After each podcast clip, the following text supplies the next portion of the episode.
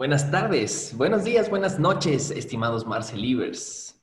Estamos aquí en esta primera edición de su podcast favorito, MF, Mandarinas y Frambuesas. En esta edición, como ustedes lo seleccionaron en las redes sociales, debatiremos el tema del Tren Maya, una de las obras estandarte de nuestro gobierno de la República. A continuación, mi estimado Marcelo les dirá un poco más sobre este tema. Muy bien, pues entonces vamos a iniciar nuestra sección blanco y negro. En este caso nos va a tocar, como ya mencionó, ustedes amablemente hicieron una gran votación y decidieron, decidieron que habláramos del tren Maya. Esos 102 votos, muchas gracias. Eh, ¿Qué les podemos decir? alguien va a tener que defenderlo, alguien va a tener que atacarlo. No quiere decir que pensamos ni que tengamos esos comentarios, sino que nos vamos a intentar meter en el papel de cada uno de los casos. Como diría Fortino, cualquier realidad. Cualquier parecido con la realidad es mera coincidencia. Eh, perdón, se me fue. Entonces, vamos a iniciar. Eh, a mí me tocó defender el tren Maya, entonces voy a tener que dar un preámbulo para que sepamos justamente dónde estamos parados. Como ya dijo Fortino, el Tren Maya es uno de los megaproyectos de la 4T. Eh, Andrés Manuel López Obrador es uno de sus estandartes. Esperemos que no sea un elefante blanco. En este caso a mí me va a tocar demostrar que no lo es. Eh, justamente esta semana el presidente dio el banderazo al, al, inicio de las obras, en el tramo 2, en la parte de Escárcega-Calquiní. Algo muy importante es que esto va a ser una ruta de 1525 kilómetros que va a contar con 18 estaciones. El principal objetivo de este gran proyecto es reactivar la economía de toda la región y se está realizando una, inversión de, 1.400, de 140 mil millones de pesos. Eh, o sea, es una gran cantidad. Algo muy importante y antes, y sé que esto va a ser lo más controversial, el 95% del trazo del tren Maya pasará por derechos de vías existentes. ¿Qué quiere decir? Que gran parte de la ruta ya está libre de árboles y vegetación que se retiraron previamente para permitir el paso de carreteras, tendidos eléctricos y líneas de ferrocarril. Quiere decir que vamos a reutilizar esas zonas. ¿Ok? En los tramos donde aún no hay derecho, lo que se va a buscar es que los dueños o se incorpore justamente a los propietarios y ellos van a recibir ingresos justamente por, por el uso de esas vías. Va a formar parte de su patrimonio. ¿Ok? Algo muy importante es que el tren se hará con todas las leyes aplicables y se hará en diferentes etapas. Actualmente se han, se han licitado cuatro tramos. El primer tramo es de 227 kilómetros, que va de Palenque a Escárcega. El segundo tramo es de 235 kilómetros, que va de Escárcega al Calquiní. El tramo 3, 172, de Calquiní a Itzamala. Y el tramo 4, eh, de 275, y va de Itzamala a Cancún. Este último, pues ya cuenta con una gran parte que ya es una vía, que ya todos conocemos. Entonces es la representación justamente que son zonas donde ya hay derecho de vía. Algo muy importante es de que el Tren Maya cuenta con el respaldo y la colaboración de ONU Habit, quienes diseñaron con las comunidades el desarrollo regional que va a haber en esta zona. Y algo muy importante y quiero dejarlo súper claro es que para poder entender el Tren Maya lo tenemos que ver desde un punto de vista social. El gobierno de la República lo define como un proyecto integral de ordenamiento territorial, donde va a haber infraestructura, crecimiento económico y turismo sostenible, que es lo más importante que estamos buscando en esta zona, ¿no? Sí, el tren Maya tiene eh, bastantes problemáticas, o sea, tiene varias controversias que puede ser desde el impacto ambiental, el costo, el financiamiento, la planeación, y es más, hasta el reordenamiento territorial que va a cambiar profundamente las formas de vida de la población indígena y campesina de la región. Pero hay que recordar varias cosas, ¿no? El objetivo justamente de, de este tren es reactivar la zona y tenemos que verlo sencillamente desde un punto de vista social. Fonatur lo dijo claramente, el beneficio social compensa el impacto ambiental que va a tener el proyecto. El arquitecto Rogelio Jiménez Pons comentó en su momento que cualquier proyecto genera un impacto ambiental, pero todo lo que se está realizando para la construcción de este mismo eh, va a modificar y va a mejorar las condiciones de vida de las personas de esta zona.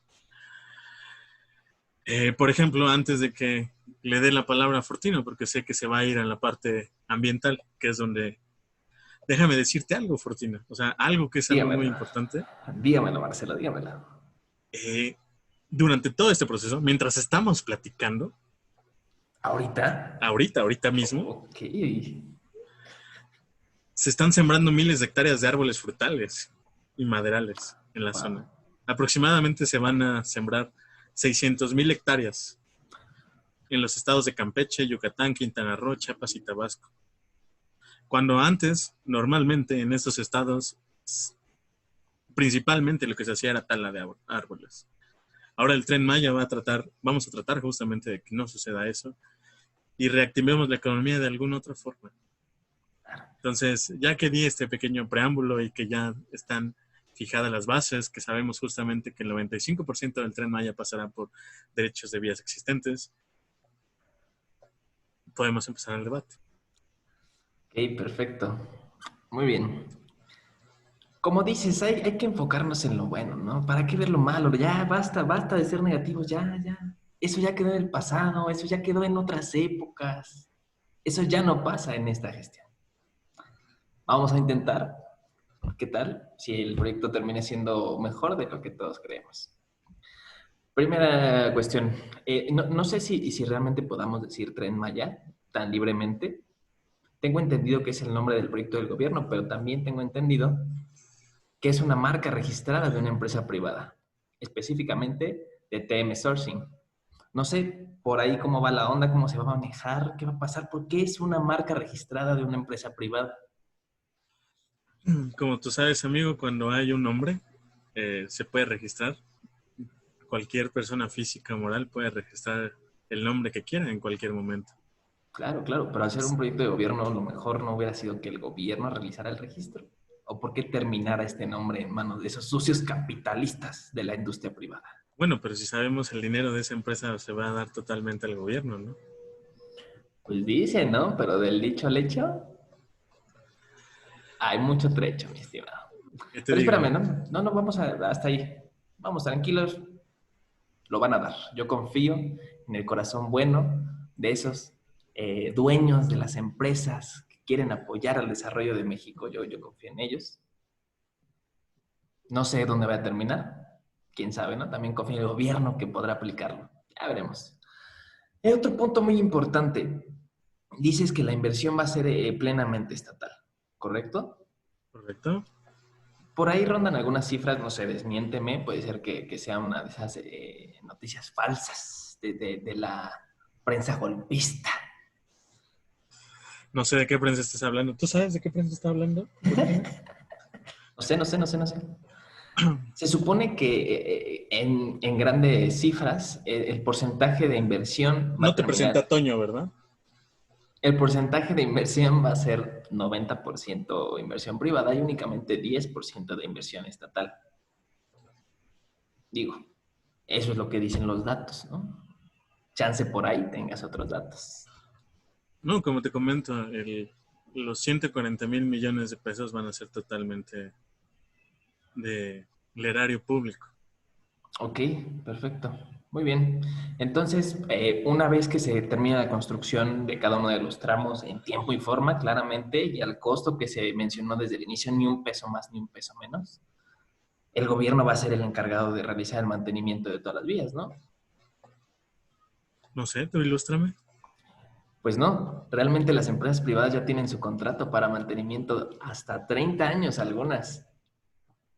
Entonces, pues ahí realmente vamos a ver, ¿no? ¿Quién sigue siendo el dueño de...? Al final, al final de cuentas, se hicieron licitaciones públicas donde podemos encontrar toda esa información en Compranet. Entonces, creo que ahí se habla de la transferencia de todo este proceso que se ha realizado, ¿no? Claro, claro, pero Muchas veces en este tipo de cuestiones, este tipo de megaproyectos, eh, se ven inmersos otros intereses, ¿no?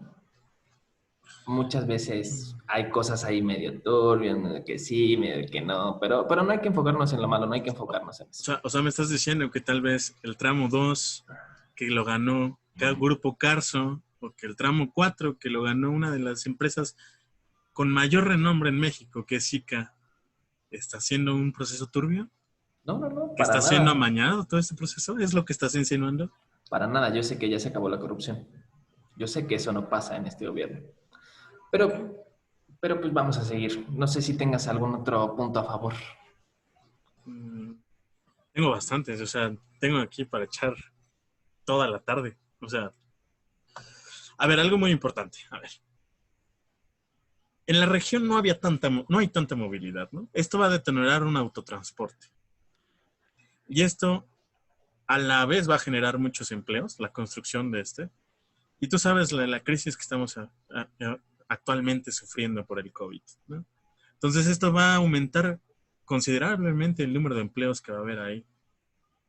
Todas las estaciones van a generar trabajo. ¿Ok? ¿Qué quiere decir? Que el tren va a traer infraestructura y con eso mismo va a traer poco a poco hospitales, escuelas, mejoría en servicios, porque muy bien tú me podrías decir, ¿por qué no tomar esos 140 mil millones de pesos e invertirlos en infraestructura en estas zonas? Lo que nosotros queremos es de que se vuelva justamente sostenible, para eso es un turismo sostenible. Este turismo lo que va a generar es de que poco a poco llegue esta infraestructura a las zonas y es el factor económico que lleva a la delantera todo este proyecto. ¿Ok? Algo muy importante, y no sé si sabías, las vías van a llevar ductos de fibra óptica. ¿Ok? Esto quiere decir que va a haber comunicaciones durante todo el proceso que se va a estar realizando la construcción. Y bueno, te comentaba, aproximadamente se estima que se van a, crear 80 mil nuevos empleos, ¿no? 80 mil nuevos empleos. Y esto creo que no, tal vez no lo sepas, pero se acaba de solicitar una inversión de 62 millones de pesos para la elaboración de 11 estudios de preinversión que permitirá identificar las zonas del sureste mexicano en donde se puedan incentivar los polos de desarrollo turístico. Recuerda que dentro de las iniciativas o dentro del tren Maya, los polos de desarrollo turístico es de lo más importante, son el eje principal de todo este proyecto. Entonces, los polos contemplan justamente la ampliación y la construcción de infraestructura hotelera que van a permitir que obviamente los visitantes alarguen su estadía en esas zonas. Y estamos hablando que son 996 kilómetros de los 1525 kilómetros que vamos a ocupar. Estamos hablando de un una tercera parte de toda esa zona, que es Palenque, Tenosique, Candelaria, Escárcega, Centenario, Calakmul, Pujil y Bacalar. ¿Ok? Todo esto va a generar justamente que vaya incrementando el movimiento dentro de esta zona. Entonces, como te comento, hay que verlo desde el punto de vista social, el impacto que va a tener justamente. Ok, ¿para quién? ¿El impacto realmente va a ser para esas sociedades? Hablas de una cifra de 80 mil. Desmiénteme si, si estoy eh, correcto. ¿80 mil nuevos empleos? 80 mil nuevos empleos. 80 mil nuevos empleos. ¿Esos empleos van a ser fijos o por cuánto tiempo, sabes? La mayoría se van a crear justamente para mientras se, se cree el, el tren Durante la construcción y después. Pero adicionalmente, obviamente, cuando empiece a llegar la infraestructura, se va a necesitar mano de obra. Ok, ¿y después? Eh, se van a crear justamente zonas de trabajo. Ok. ¿Con qué tipo de, de empleos disponibles para las comunidades? Después de, ser eh, maestros albañiles, electricistas y demás. Ah, bueno, e, e, eso es algo muy importante. O sea, no sé, si, no sé si ya lo había comentado, pero se están dando cursos de capacitación. Sí, lo comenté o no lo comenté. Donde se está justamente, se están dando programas de maestro, de albañiles, de electricistas, pero nada más eso, se les está inculcando a que sean chefs, se les está motivando a que terminen la primaria, la secundaria, se les está dando esas facilidades a las poblaciones. Lo que se busca también es generar futuro, futura mano de obra que pueda ser empleada cuando sea necesario para la infraestructura que va a llegar a esas zonas. O sea, al final del día estamos creando pueblos eh, de mano de obra para otras personas que van a llegar ahí, ¿no? No exactamente. También vamos a incentivar, justo, o sea, se va a incentivar el comercio de las mismas zonas. Ya no te, ya, ya no te voy a, a andar ahí nada más picando. Vamos a los hechos. Nada más no te voy a andar picando. ¿Qué quiere decir? ¿Nada más me estabas provocando? Sí. Eh, el, el, hecho es el siguiente. Nosotros estamos diciendo que este es uno de los programas que está enfocado a un desarrollo social en una de las zonas más marginadas del país. Suena muy bonito, suena muy bello la, situación cambia cuando te pones a ver un poco en perspectiva. Tienes esos nuevos empleos para la construcción. Ok, va. Se realiza la construcción en tiempo y todo. Se están planeando, no sé, desmiénteme si, si estoy mal, 15 nuevas ciudades relacionadas a algunas estaciones para apoyar también así el progreso de las comunidades. Bueno, son 18 nuevas estaciones, lo que se va a incentivar es justamente que haya mayor desarrollo en esas zonas. Bueno, pero tal cual, se planean 15 nuevos desarrollos inmobiliarios. Ok. Yo, yo pongo esta, esta pregunta sobre la mesa. Si estamos planeando crear nuevas comunidades, esas comunidades van a ser para las personas, para las comunidades indígenas de la zona. Hay que preguntarnos eso, ¿no? Y si se van a crear, tenemos la disponibilidad y la capacidad de, además de construir unas vías de tren y toda la infraestructura relacionada a ella, construir toda una nueva infraestructura relacionada a las ciudades. Nosotros no estamos viendo nada más esa parte. Decimos que hay 95% de, de, derecho de vía, ¿no? De tramos ya con derecho de vía. Pero eso, ese 95% está capacitado y, estructurado para que, que, transite un tren no, es lo mismo tener el derecho de vía para tener una carretera de dos, cuatro carriles, a tener eh, la capacidad para poder poner todo lo de las vías de tren, las estaciones, todo lo relacionado con las eh, cuestiones eléctricas y demás. Otra pregunta por ahí. Eh, ¿De dónde vamos a sacar la energía realmente para, para esa parte? Para, el tren va a ser eléctrico, ¿no? Hasta donde tengo entendido. ¿De dónde vamos a generar la energía para alimentar todo eso, para alimentar las comunidades? Muy sencillo. Le supone que vamos a estar eh, también incentivando la, creación y utilización de energías verdes, ¿no? Las famosas energías verdes, eh, energía solar, energía eólica, que siempre hemos romantizado, pero no hemos visto el impacto que pueden tener. ¿En qué sentido? Para instalar una planta eléctrica eh, de celdas solares, un, un parque eólico, ¿qué tenemos que hacer? Adaptar el entorno. Eso quiere decir que al final del día, además de toda la parte que se va a quitar de eh, flora y fauna que se va a afectar para la construcción de vías, de los ciclos naturales que vamos a estar interrumpiendo y todo eso, también tenemos que ver todo el impacto que va a generar todo lo demás. Además, tú mencionabas ahí un punto, se, está, se está haciendo un estudio, ¿no? Se está planeando hacer un estudio no se supone que una obra de este tamaño, y ese es un punto muy básico, ¿no? Y que todos tenemos en cuenta, no se supone que una obra de este tamaño tendría que ya tener una planeación y un estudio de, impacto ambiental y todos los estudios posibles para comenzar.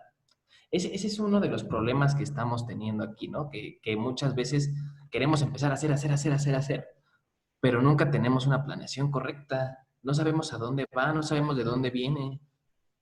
Eso, a, mi parecer, creo que es, el talón de Aquiles de este megaproyecto. Ok. ¿Ya terminaste de tu intervención? O... Tú, tú dime, tú dime. Adelante, adelante. Tus comentarios, tu retro. Bueno, algo muy importante, retomando lo que comentaste, sí, el 95% del trazo del tren Maya pasará por derechos de vías existentes. En efecto, o sea, muchos de los derechos están diseñados para carreteras, tendidos eléctricos. Pero algo que va a beneficiar esto es de que la ingeniería básica que se va a realizar. No partimos de cero. No partimos de cero, justamente, no, no vamos a partir de cero. O sea, no estamos diciendo que se va a acomodar en zonas donde no, no hay cierto acceso, ¿ok?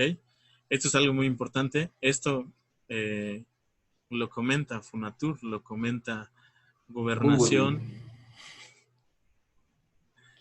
Google, Chrome, eh, Firefox, lo que ocupe, Safari, no me importa. Eh, algo muy importante es de que por ejemplo, ah, me quedo con algo que dice el, arquitecto Rogelio Jiménez Pons, ¿no? Eh, él comentaba justamente que no habrá desastre, un desastre ecológico, como todos mencionan. Como en la refinería. El chiste es solamente demostrarlo, ¿no? Entonces... Ay, es que ese, demostrar... Perdón, perdón, continúa. Entonces, eh, pues sí, eso es algo muy importante. La otra parte que tú estabas comentando de cómo va a llegar la energía, eh, obviamente toda esta infraestructura que se va a meter, se va a intentar justamente suministrar la, la infraestructura necesaria para que la logística y el movimiento del tren Maya se pueda realizar. Como te comento, o sea, por ejemplo, muchos, eh, de hecho, de las grandes incógnitas es justamente que en la zona de Calakmul, ¿cómo va, cómo, de dónde van a conseguir el agua potable, no? O sea, cuando es una zona donde no hay agua potable, lo que te puedo decir es de que al final de cuentas... Lo vamos a demostrar. La infraestructura va a llegar. Eh, la inversión que está haciendo la Secretaría de Hacienda para justamente para detectar justamente los polos de desarrollo, yo creo que eso va a ser algo muy importante. O sea, no existe la detección, o sea, aquí, ya no sabíamos cuáles eran los polos de desarrollo. Porque a partir de eso, o sea, partiendo de eso, vamos justamente a poder tener una mayor inversión privada en esas zonas. Y eso es lo que nos va a ayudar a que vaya llegando poco a poco más infraestructura una inversión privada. ¿No, se supone que una de las cuestiones más castigadas de este gobierno es la inversión privada? En ah, este eh, caso. Eh, en ese sentido, o sea, para poner un ejemplo, ¿no? Cierta planta cervecera en Baja California. Yo no le estoy justificando, yo no estoy justificando su cancelación o apoyándola. Simplemente es un proyecto que ya estaba adelantado y demás, y de repente fue como, mm, vámonos, a la verga. Digo, ahí, ahí es donde el gobierno está diciendo, ¿no? Eh, el, gobierno ya no va a depender de nadie, el gobierno va a ser el protagonista, el gobierno va a ser el que invierte, el gobierno va a ser el que provea. El gobierno no ocupa de nadie, el gobierno puede todo. Y de repente pues ya estamos viendo la esperanza de nos va a meter ahí, la inversión privada se va a interesar y va a invertir. No que no queremos la inversión privada, no que no necesitamos la inversión privada. Bueno, al final de cuentas hay, hay que tomar en cuenta que eh, lo que se va, lo que está buscando es que haya mayor movilidad de turistas en esa zona, que se incremente la derrama económica. Vamos a tener que darle una mayor movilidad a los pasajeros.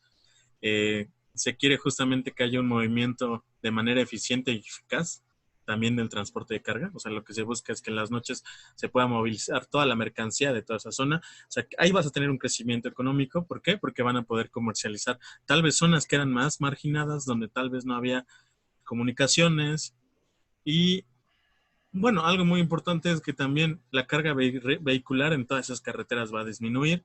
Eso va a haber una reducción significativa de contaminantes. Y te repito, o sea, algo muy importante que te quede claro es que esto hay que verlo desde justamente desde un punto de vista social. Es una zona muy marginada y es una zona donde esto le va a ayudar a tener un mayor crecimiento económico.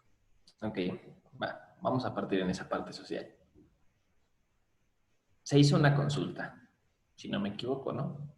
Se supone que, bajo ley, para nosotros... El 89% de las personas que votaron estuvieron de acuerdo. Déjame hablar.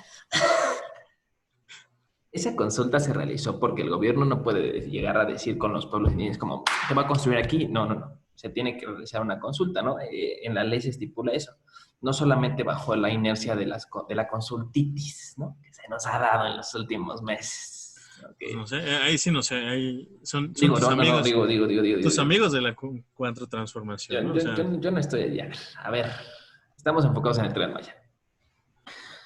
Se realiza la consulta, se realiza la consulta de asambleas.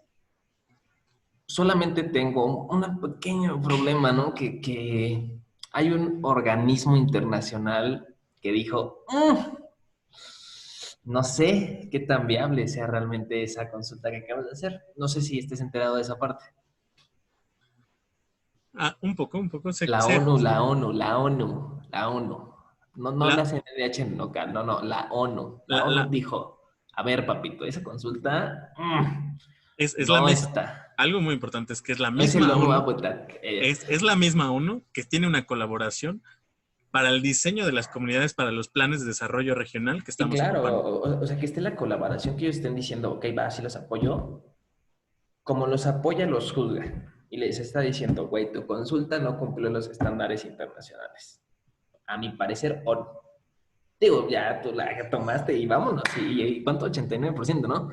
Pero amigo, a ver, va- vamos a eso. O sea, si esa encuesta no, Espérame, espérame, no fue espérame. considerada, entonces la cancelación del nuevo aeropuerto es lo mismo, ¿no? A mí no me importa eso. Yo tengo el tren Maya. Se realizó la encuesta. Ok, vamos a, vamos a enfocarnos. Pueblos indígenas. Pueblos indígenas que tienen, muchos de ellos, un sistema autosustentable, ¿no? Muchos de ellos que han sido olvidados por el gobierno de años, todos, todos los gobiernos, ¿no? To- Todo, el tiempo, ¿no? Tanto, tanto gobierno federal como gobierno estatal, como gobierno municipal, todo, todo. Siempre han sido marginados, como, como tú mencionas, ¿no? Lo que nosotros queremos para apoyarlos es llevar nuestra, nuestra vida hacia allá, ¿no? No, no entender la vida de ellos, la costumbre de ellos. Muchos de ellos ya han tenido muchos problemas actualmente con las grandes industrias que están poniendo granjas de cerdos. Hay ciertas comunidades menonitas que están sembrando soya transgénica. Y una de esas afectaciones la tenemos en que la península de Yucatán es de los primeros productores de miel, ¿no? Y es una miel conocida a nivel mundial, así, pss, chulada miel. Ya están teniendo problemas por, por eh, la soya transgénica que tenemos, ¿no? Por el polen de la soya transgénica que, que se está introduciendo a la, a la región. Creemos que una obra de este tamaño, que la nueva civilización que va a reconquistar esos pueblos, les vamos a llevar hoteles, les vamos a llevar todo ese desarrollo, todas esas cosas modernas que nos encantan y que para nosotros es el avance, ¿no? Y, y si ellos no se adaptan, están mal. Ellos se tienen que adaptar a nuestra modernidad, ellos tienen que salir adelante con nuestra modernidad. Nosotros no podemos proveerles de servicios básicos, no, no, no, no, ellos se tienen que adaptar. Y si vamos a crear algo nuevo ahí, al final del día, ¿qué va a pasar? Se vuelve una zona turística. ¿Qué pasa en los pueblos, turi- eh, en los pueblos mágicos, en todas esas zonas turísticas que ya tenemos? El turismo está centralizado en, en- en ciertas atracciones, no nada más. Y ahí vemos trabajando toda la banda y está súper chido que va a haber empleos de ese estilo y todo eso. Pero al final del día, toda esa gente, ¿dónde va a vivir? En la periferia, en las zonas marginadas otra vez. Ah, bueno, esto es algo. ¿Dónde- eh, tocas, un tema muy importante. Lo que se quiere hacer es una redistribución, algo muy importante y de hecho se maneja desde un principio y, y de hecho eh, te lo comenté, eh, es el reordenamiento territorial. ¿Y Al final, al final de cuentas, lo que, te, com- lo que te decía hace rato, ¿no? O sea, dentro de uno de los problemas más grandes es, son las poblaciones indígenas, de justamente de todo ese cambio que van a llegar a tener. Pero también como Estado, una, una de tus metas como Estado es justamente brindarle a, a todos eh, la parte de infraestructura básica, ¿no? Entonces, un sí, sí. proyecto, un proyecto como este va a poder permitir que haya comunicación, que haya drenaje, que haya agua, que haya luz, en zonas donde antes no había. ¿A qué costo? ¿A qué costo? Que va a haber un- no, no, no simplemente en- en ese costo de vamos a tener un crecimiento. Todo eso, todas esas construcciones nuevas, todo ese orde- ordenamiento tiene un impacto. Y tiene un impacto en una de las pocas selvas que quedan en nuestro país. Ok. Dime en qué, en qué mega infraestructura no nunca vas en un megaproyecto de esa magnitud no vas a tener un impacto ambiental. Yo, yo no estoy diciendo que no va a haber, en todos va a haber. Pero también es importante contar un estudio para dimensionar qué tipo de impacto, ¿no? Hasta la fecha, no sé, no sé, no chequé hace cinco minutos, pero hasta la fecha creo que no hay un, un estudio de impacto ambiental. O sea, un estudio, estudio, así el documento presentado con todas las de la ley, que miren, esto es como nos vamos a fregar y, y- y así es la forma en que lo podemos contrarrestar. No sé si ya esté publicado, si ya lo hayan emitido. Dentro de los estudios que ¿Sí o no? existe un estudio ¿Sí o no? sí existe un estudio donde hay viabilidad en algunas partes, pero como te comento, el 95%... Es que eso no es, sí, o sea, está, está perfecto. Ya el tren mismo no va a llegar a chingar tanto. Sí, porque no, es que algo muy importante es de que si ya tiene, esto es algo que tienes que, que entender. Si es, si es que ya tiene... Lo siento, papito. Si ya existen derechos de vía existentes, quiere decir que ya hubo una manifestación ambiental antes. Sí. ¿Estás de acuerdo? ¿En, qué parte? ¿Estás de acuerdo? Sí, sí, sí, totalmente. Bueno, es lo que se supone, ¿no? Es el debería ser. Entonces. Sí, claro. debería. pero ok. Claro, se tienen que hacer modificaciones para que pueda pasar. Una pregunta más sencilla. ¿De, cuándo son eso? ¿Desde cuándo empezaron esos eh, permisos de vía? ¿De qué año son? ¿De qué año fueron las construcciones? Esa información no te la tengo, la verdad, eso sí. Ahí, ahí creo que es un punto que nos estaría bueno investigar. Eh, visitantes, estimado público, también interesante ahí ver cuándo se hicieron esas construcciones de esa, de esa, de esa parte de vías y demás, para ver si en ese momento se, pues, se hizo un, un, estudio y con ello podemos verlo. Si, si fue una construcción hecha en el 2015, va, te creo, el estudio sirve. Pero si es una construcción que tienes de 1970, ¿el estudio ambiental de aquel momento nos sirve? Mm, no sé, hay que ponerlo en consideración, ¿no? Creo que podemos seguir avanzando. Ah, habría, habría que irnos justamente a las normas, ¿no? O sea, a ver si un estudio ambiental de 1970 puede ser válido y extrapolarse. Sí, exacto. Ahí, es un punto que porque, hay, bueno. porque hay algo, algo muy importante, es que te digo, el tren se hará con todas las leyes aplicables. O sea, de hecho también se está permitiendo que haya impugnaciones dentro, dentro del proceso. O sea, como tú sabes, hay zonas donde todavía no se va a poder entrar a construir porque ahorita hay ciertas discordancias. Entonces, no sé, pues, tal vez áreas protegidas. Entonces, entonces, es un proceso, ¿sabes? O sea, es un proceso, es un proceso, claro. Pero creo el, el mayor dolor de huevos que tiene el tren Maya es que no tiene ni pies ni cabeza. Fue una obra aquí, al parecer del debate, ¿no? Fue una obra que se prometió en campaña y que es una forma de decir, este es el sello, el sello de la 4 Bueno, sí, es, una de sus obras megalíticas. Yo creo que en este momento empezaríamos a ir redondeando ciertas cosas. Perfecto. Ya vamos rondando los 35 minutos. Puntos finales, puntos finales. Puntos finales. Eh, bueno, desde mi punto de vista, como lo tuve que investigar, o sea, esto es algo muy importante no me odien, no exactamente muchas de las cosas que intenté hacer, lo intenté y me basé totalmente en información disponible. Sí, hay muchos vacíos. Eh, tal vez también me faltó más tiempo eh, para investigar más. No sé qué estuviste haciendo. Eh, hubo controversia, o sea, dentro de las controversias, obviamente me queda muy claro que el impacto ambiental es, un factor muy importante. El costo también, cuando inició costaba 120 mil millones de pesos, se hizo un incremento de 20 mil millones de pesos. El financiamiento... ¿Cuáles son los puntos buenos? Redondea tus puntos buenos, papito. Desde mis puntos buenos, eh, creo que creo que cuando eh, el arquitecto Jiménez Pons hizo el comentario que el beneficio social compensaba el impacto ambiental, no, no lo supo expresar muy bien. O sea, entiendo, entiendo perfectamente a lo que se quería relacionar, o sea, lo que te comento de que cualquier proyecto, tiene que hacer. el proyecto, cualquier proyecto de este tamaño, de esta envergadura, va a implicar un impacto ambiental. ¿Envergadura? Bueno, es, es, es algo muy importante, pero con lo que yo me quedaría es justamente con la inversión que le está haciendo justamente la Secretaría de Hacienda. Creo que se me hace muy interesante la investigación que le están haciendo a los polos de desarrollo, le están apostando a eso. Eh, sí tienen mucho interés de que no nada más se haga, o sea, sí, concuerdo que no hubo bastante planeación en ese sentido. No, yo no creo que el estudio se debió de haber hecho ahorita.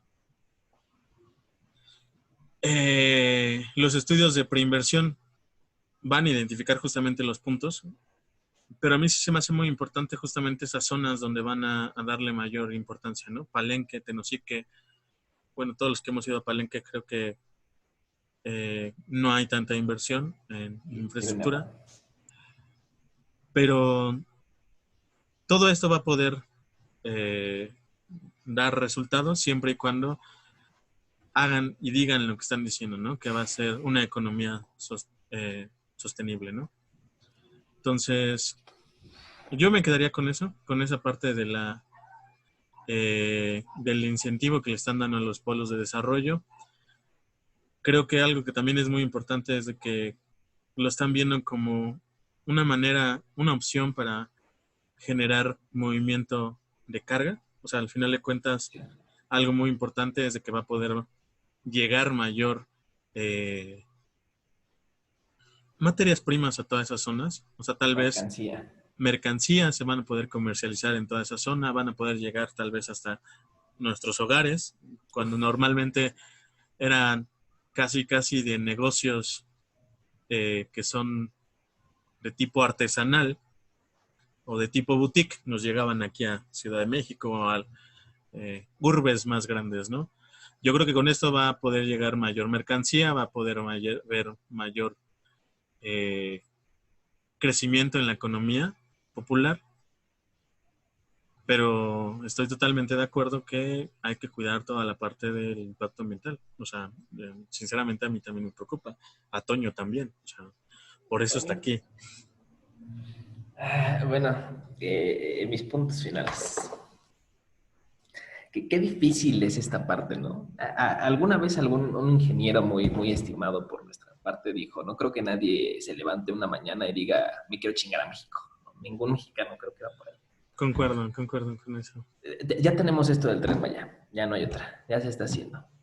Hay que intentar ver, hay que intentar darle seguimiento y más que nada también creo que uno de los puntos que yo mencionaba, hay que intentar concientizarnos.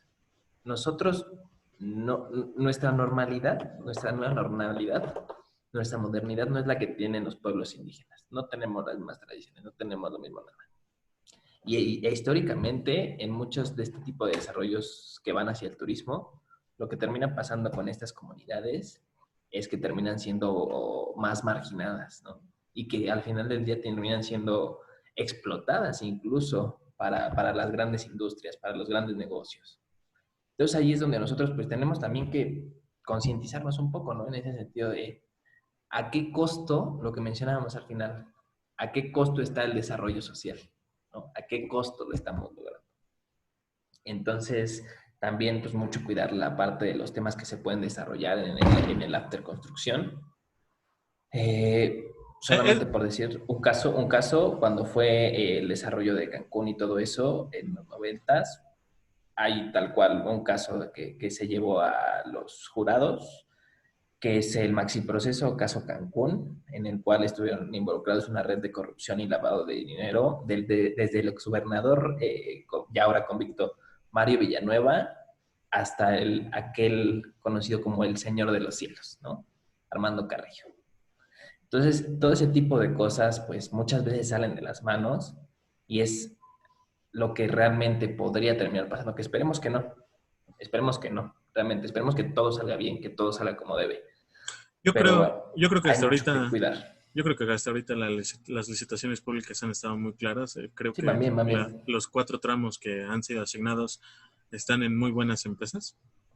Sí, o sea, pero yo me refería ya después al desarrollo hotelero sí, y todo sí, lo demás. Sí. sí, sí, sí, pero, o sea, también hay que, hay que mencionarlo, ¿no? Hasta ahorita los cuatro tramos fueron muy bien asignados. Creo que son empresas que tienen, tienen muy buena experiencia. Sí, obviamente hay que tener cuidado, hay que estar pendientes eh, en sí, en ciertas zonas, o sea, por ejemplo, donde creamos que sí puede llegar a haber mayor impacto ambiental, eh, si se tiene que llegar a manifestar, pues se va a tener que hacer. Eh, si hay zonas donde tal vez sean preocupante y hay procesos que tal vez no estén bien definidos, pero como tú dices, es algo que se va a hacer y ya viene. Y, Esperemos que salga bien, güey. Y como tú dices, y, en verdad esa, esa frase de, de, esa persona que estimamos demasiado los dos, creo que es cierto, ¿no? Nadie se levanta con querer chingarse a México todos los días. Entonces, yo creo que hay que colaborar más que... Eh, hay que aportar y buscar soluciones a algo que ya está hecho. Alternativas, todo. Qué buen, qué buen debatito, ¿eh? Qué buen debatito. La, la verdad. Contra fue... pared. fue, fue un debate que me costó mucho trabajo, siendo sinceros. Pero se hizo lo que se pudo. Gente, si me ven, si me vieron a mí aquí sudando, fue algo complicado. Creo que fue algo divertido. O sea, no, bueno. no me acabo de. O sea, ahorita que estoy viendo el tiempo que llevamos, que ya son 42 minutos, es algo sorprendente porque Fortino y yo habíamos estado platicando de que esto iba a ser de 15 minutos, 20 minutos, algo así. Y pues nos dejamos, nos dejamos llevar totalmente. Entonces, esta es la primera sección. Y ahorita regresamos con la. Espera, espera, voten en los comentarios a quién apoyan, quién ganó, qué más les gustó. Muchas gracias, espero que sigan viendo. A continuación, como dice Marcelo, las próximas secciones. Muy buenas tardes, noches. Aquí de regreso ya estamos en su sección favorita. Fortino, quita esa cara, por favor. Eh, estamos en la nueva sección que se llama Siendo Francos. En este caso nos va a tocar hablar a cada uno de nosotros muy brevemente un punto de vista acerca de alguna noticia o de algún un evento. Aquí sí van a poder saber cómo pensamos cada uno de nosotros. Y bueno, pues como vieron los últimos si ya llegaron a este punto, por lo menos deben de llevar unos 41, 40 minutos, dependiendo de cómo quede la edición, ¿verdad? De pura gozadera, de pura, gozadera. Eh, tal vez hay resentimiento hacia mí, tal vez hacia Fortino, que todos saben que Fortino es de 4T, yo... Entonces, todos estamos confundidos, no sabemos qué está pasando, pero bueno, el, en este caso, en la sección Siendo Francos, nos va a tocar hablar de acerca del tema de inicio de la construcción del Tren Maya y pues me gustaría que mi amigo Fortino iniciara. ¿Tú qué opinas, Toño? Dijo que sí, güey. Ok, ok, Toño, objeto inanimado. Bueno, pues eh, después de ese caluroso ¿no? y, y gozable debate, esta semana salió como nota principal en algunos medios que el presidente Andrés Manuel López Obrador fue a, los sitios donde empezaron las nuevas construcciones de los nuevos tramos para el tren Maya a dar el banderazo de salida.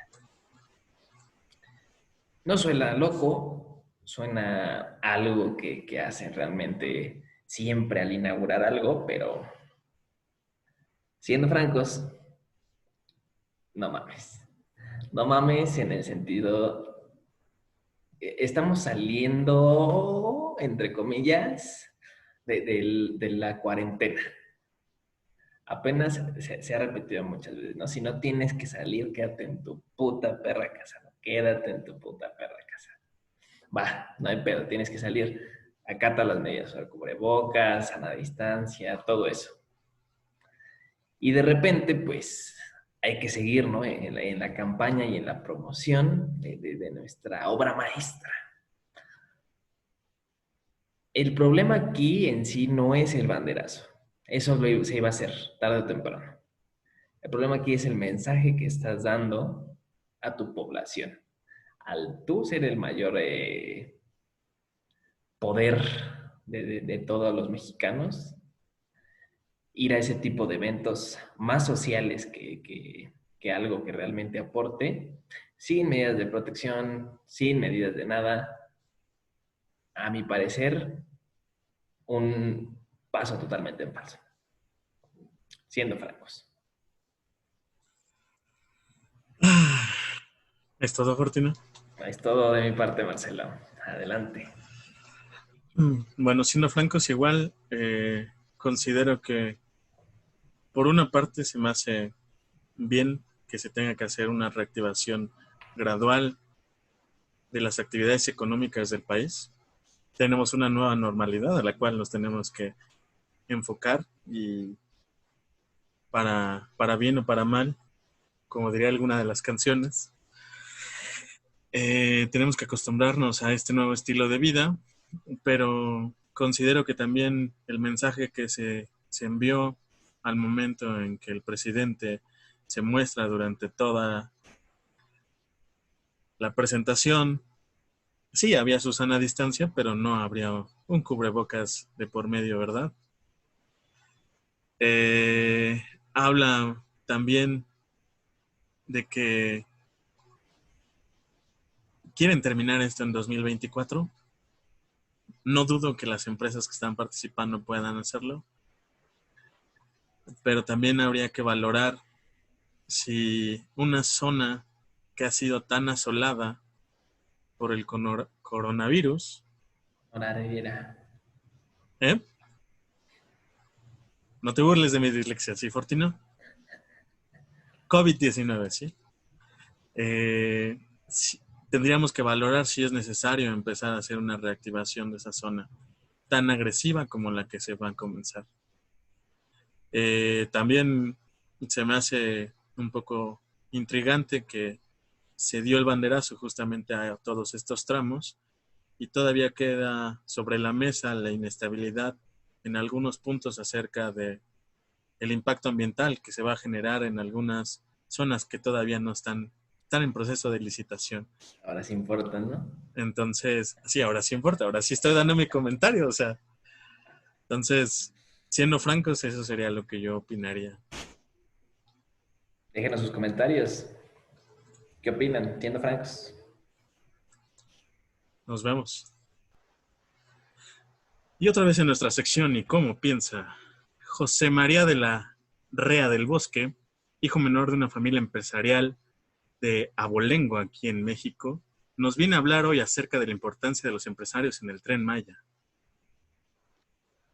Muchas gracias, Marcelo. Ah, para empezar, un, saludo de corazón a, todo tu público, a toda tu audiencia. Para mí es muy importante tener este tipo de foros para que el pueblo pueda escucharnos y entender un poco la preocupación que tenemos nosotros. Este proyecto del tren Maya realmente va a impulsar, va a impulsar a toda la población de la Riviera. Vamos a estar ahí metidos, metiéndole, dándole, apoyando a todos. El bien por el bien común. Y nosotros tomamos nuestra responsabilidad de ser los líderes, los que lleven adelante todo. Para mí es un gusto, es un honor y créanme, el pueblo por el pueblo. Muchas gracias, Marcelo. Muchas gracias, José María. Hasta aquí la sección. Muy buenas tardes, Radio Escuchas. Eh, aquí otra vez, mis queridos Fortino Livers. Estamos en una nueva sección. Así como ven, Fortino tiene cara de imputado porque no le tocó empezar esta sección. Esta sección se llama Incomodando a tu amigo. Entonces a mí me tocó inaugurar esta sección y mi objetivo va a ser hacer algún comentario donde pueda incomodar a Fortino.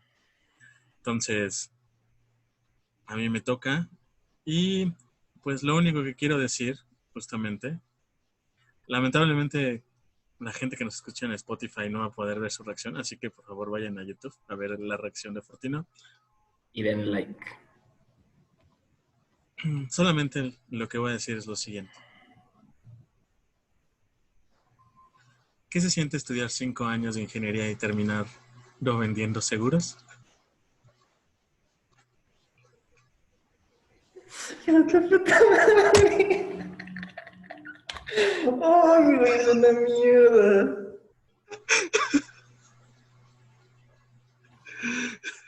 Ay, güey, córtale. Bueno, pues muchas gracias, amigos. Eh, eso es todo. Para empezar, les agradezco que hayan llegado hasta acá. Eh, gracias por su apoyo, gracias por su amor. Espero que les haya gustado. Personalmente, creo que es una joya, una gozadera haber grabado todo esto y, esperemos que pueda gustar. Cualquier comentario, recomendación, eh, de madre, no sé, piropo para Marcelo, pueden dejarlo aquí en, los comentarios. Es bienvenido. Y, y, muchas gracias nuevamente. Siempre, siempre es muy bonito contar con todo su apoyo. Ah, y saludos a la 117. Saludos, perros. Eh, pues como dice Fortina, en verdad muchas gracias los que hayan llegado hasta este punto del video, que son casi 48 minutos. En verdad, muchas gracias. 48 mil views. Ay, ay, Se ay. podrá. Ya, va- ya lo vamos a monetizar. Ay, No creo. no es cierto, YouTube. No hemos dicho nada. Entonces, no, en verdad, muchas gracias por haber llegado hasta aquí. Este, como dice Fortino, si tienen algún comentario, también sean conscientes que es la primera vez que lo grabamos. Estamos aprendiendo. Eh, los temas están fuertes. Estuvo interesante hacer esta, este pequeño debate. Si se dieron cuenta, lo grabamos de un solo jalón. O sea, también Sin cortes. sin cortes. Entonces, pero bueno, eh, pues lo más seguro es que pronto en redes sociales vean justamente cuál sería el tema de la próxima semana. Solamente les digo que también va a estar, van a estar muy buenos. Adicional a eso, yo creo que vamos a hacer la votación. Vamos a ver a quién le toca otra vez defender y atacar. ¿A quién le apesta más la verga? Nos van a censurar por eso, pendejo.